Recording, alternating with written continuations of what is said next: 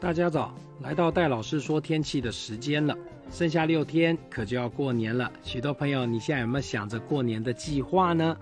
不过说到这过年的计划，我们就先来讲讲这六天要过年前的天气状况了。先来注意到，在今天白天的时候，清晨如果一大早你出门运动，或者一大早就要出门上班的朋友，你会发现到一大早的温度仍然是比较偏冷，因为呢，在微弱的东北风影响之下。使得我们的日夜温差相对的都非常的明显，但早出晚归的朋友，你就要特别注意到穿着要注意保暖了。另外一件事呢，就是在清晨的时候呢，通常在中南部的平原空旷地区会有一些起薄雾的状况，所以呢，你清晨出门行车可要特别注意安全喽。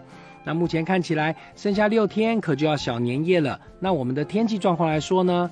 以目前来看，可以一路好好到下周二，也就是说，到了小年夜前一天的时候，我们都是属于一个晴朗而稳定的天气。但不过要提醒这个许许多多的婆婆妈妈们，你要准备赶快大扫除，还有包含洗衣服、晒被子，在这段时间来说都还蛮不错的。爱车的朋友，在这段时间你就可以好好的把你的车洗干净了。那天气要什么时候有变化呢？以目前的资料看来，应该是在小年夜的时候，我们的天气开始要有变化。因为在小年夜的时候呢，华南的云带将要逐渐的东移，而使得我们台湾上空云层量将要逐渐的增多了。而到了除夕当天的时候呢，天气状况来说，受到了华南云带的影响，再加上微弱的东北风，中部以北的温度。云层多，阳光遮挡住，略微的下降。那在中部以南的朋友呢，是云量多，山区的部分会有雾。温度在中南部算是一个舒适的天气，只有北部地区早晚的感受上来说，有一点点比较偏于湿冷。接着，这样的华南云带的影响会持续到初一。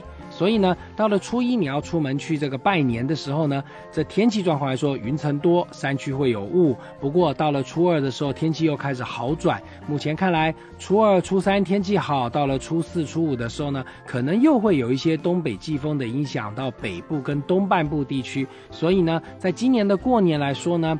温度形态来说，下降的幅度并不明显，但是呢，这降雨的状况，在从小年夜开始，一直到初一的时候，会有一些局部性的短暂雨出现。所以呢，这出游去行车方面要注意安全了。湿湿凉凉的感觉仍然在中部以北会有一点点，不过今年的过年看起来强的冷空气并没有到我们台湾上空呢。